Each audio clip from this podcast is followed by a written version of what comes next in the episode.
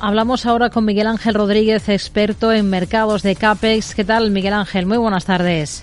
Muy buenas tardes, Rocío. Comenzamos mirando al euro, comenzamos mirando a la moneda única que se mantiene por debajo de esa cota de 1,07 frente al dólar en medio de, esa reciente oleada de datos económicos positivos que ha reforzado esas expectativas del mercado de una política monetaria más estricta por parte de la Reserva Federal. ¿Cuál es el escenario o cuáles son las expectativas con las que ustedes trabajan a partir de ahora o esperan que el euro pueda recuperar pronto esa, esa cota?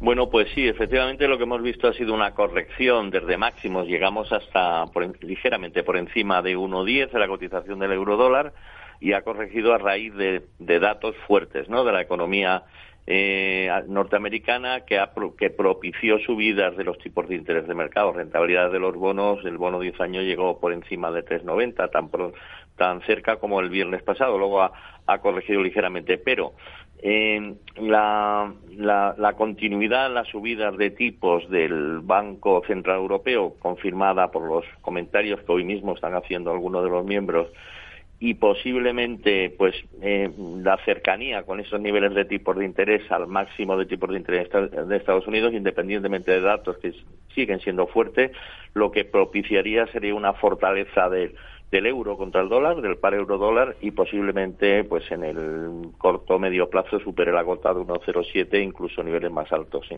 Hmm. Mañana es día de PMI. ¿Qué espera en Estados Unidos? Porque habrá que mirar con lupa todos los datos relevantes que nos puedan ir dando un poco una idea de cómo está realmente la economía estadounidense, ¿no?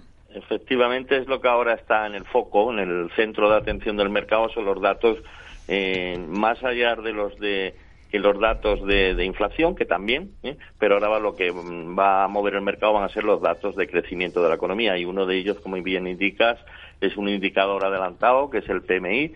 Mañana se publica el PMI manufacturero preliminar del mes de febrero. Se espera un ligero repunte con respecto al mes anterior, hasta 47.1 hay que tener en cuenta que todavía por debajo de 50 este índice eh, indicador adelantado está en niveles de, contracción de la economía, sobre todo en el sector manufacturero.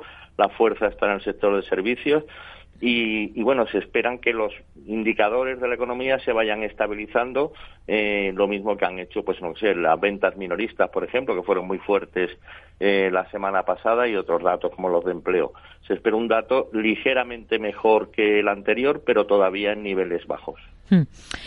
Aunque la clave la vamos a tener al final de semana con esa referencia tan usada por la Fed para la inflación, que es el gasto en consumo personal, ¿no? El, famoso PC. Sí, el PCE, gasto de consumo personal, sus siglas en inglés, es el dato de, referencia para la inflación en Estados Unidos, es el indicador preferido por la Reserva Federal, más allá del, IPC, ¿no? Del americano.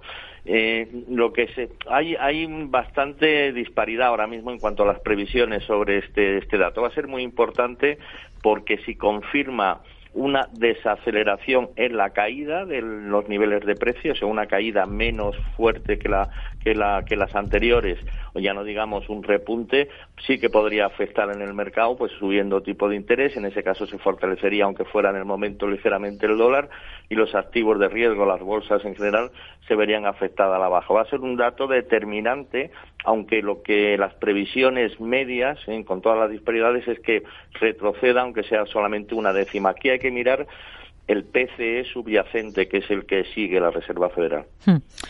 ¿Qué espera encontrarse precisamente en las actas de la FED que se van a conocer esta semana, a, mitad, el miércoles? Bueno, estas previsiblemente van a ser bastante dovis, ¿no? Bastante eh, menos duras en cuanto a las previsiones de tipo de interés y esto venimos es, es, la la que se refiere a una de las reuniones donde empezaron a subir solamente 25 puntos básicos y antes de las cifras de, de, crecimiento fuerte que hemos visto posteriormente.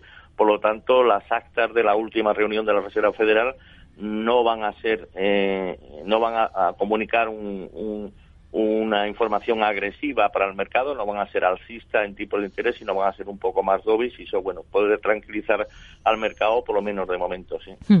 El Bundesbank, el Banco Central alemán, prevé un crecimiento menor de la economía alemana en el primer trimestre del ejercicio frente al trimestre anterior, el último del 22. Esto significa que no descarta una recesión técnica, si bien reconoce que, que se ha reducido la tensión en los mercados de energía y la incertidumbre en general.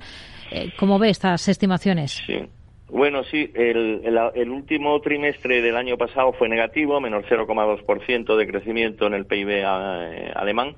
Eh, previsiblemente este primer trimestre también puede ser ligeramente negativo, por debajo de cero, ¿no? Con lo cual las expectativas de recesión, recesión técnica, se van a confirmar casi con toda seguridad. Nada importante teniendo en cuenta que son caídas muy poco significativas. Y lo que sí que ha comentado el Bundesbank y algunos de los miembros del Bundesbank es que la, la inflación general empieza a dar señales también de retroceso pero no así tanto la inflación subyacente, al igual que está ocurriendo casi todos los países europeos, incluido España. La inflación subyacente todavía no ha, no ha dado señales de ir hacia atrás y por esa razón es por lo que anteriormente comentaba que el Banco Central Europeo tendrá que seguir subiendo tipos de manera mm, más agresiva que la Reserva Federal, 50 puntos básicos con toda seguridad, y eso le dará pues eh, soporte pues a la divisa, al euro. Hmm.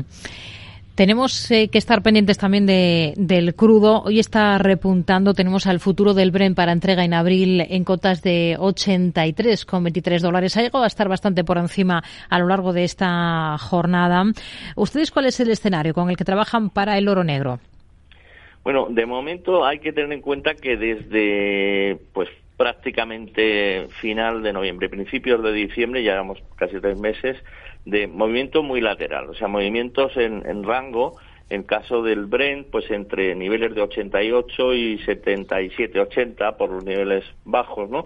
Aquí hay fuerzas contrapuestas. Por un lado hay eh, el, un, un, posible o potencial incremento de la demanda por parte de China, aunque va a ser paulatino debido a la reapertura, y pero por otro lado una desaceleración en la demanda a nivel global por la desaceleración de la economía, países occidentales, eso unido a una oferta que se mantiene estable, estable y quizás en aumento ¿eh? Eh, debido pues a países como Estados Unidos por ejemplo que está incrementando la producción de crudo pues lo va a mantener en niveles muy estables entre los niveles que mencionaba anteriormente ahora quizás con un ligero sesgo bajista hasta la zona de 77 77 80 el Brent Miguel Ángel Rodríguez experto en mercados de CAPEX gracias por su análisis con nosotros muy buenas tardes Buenas tardes, muchas gracias.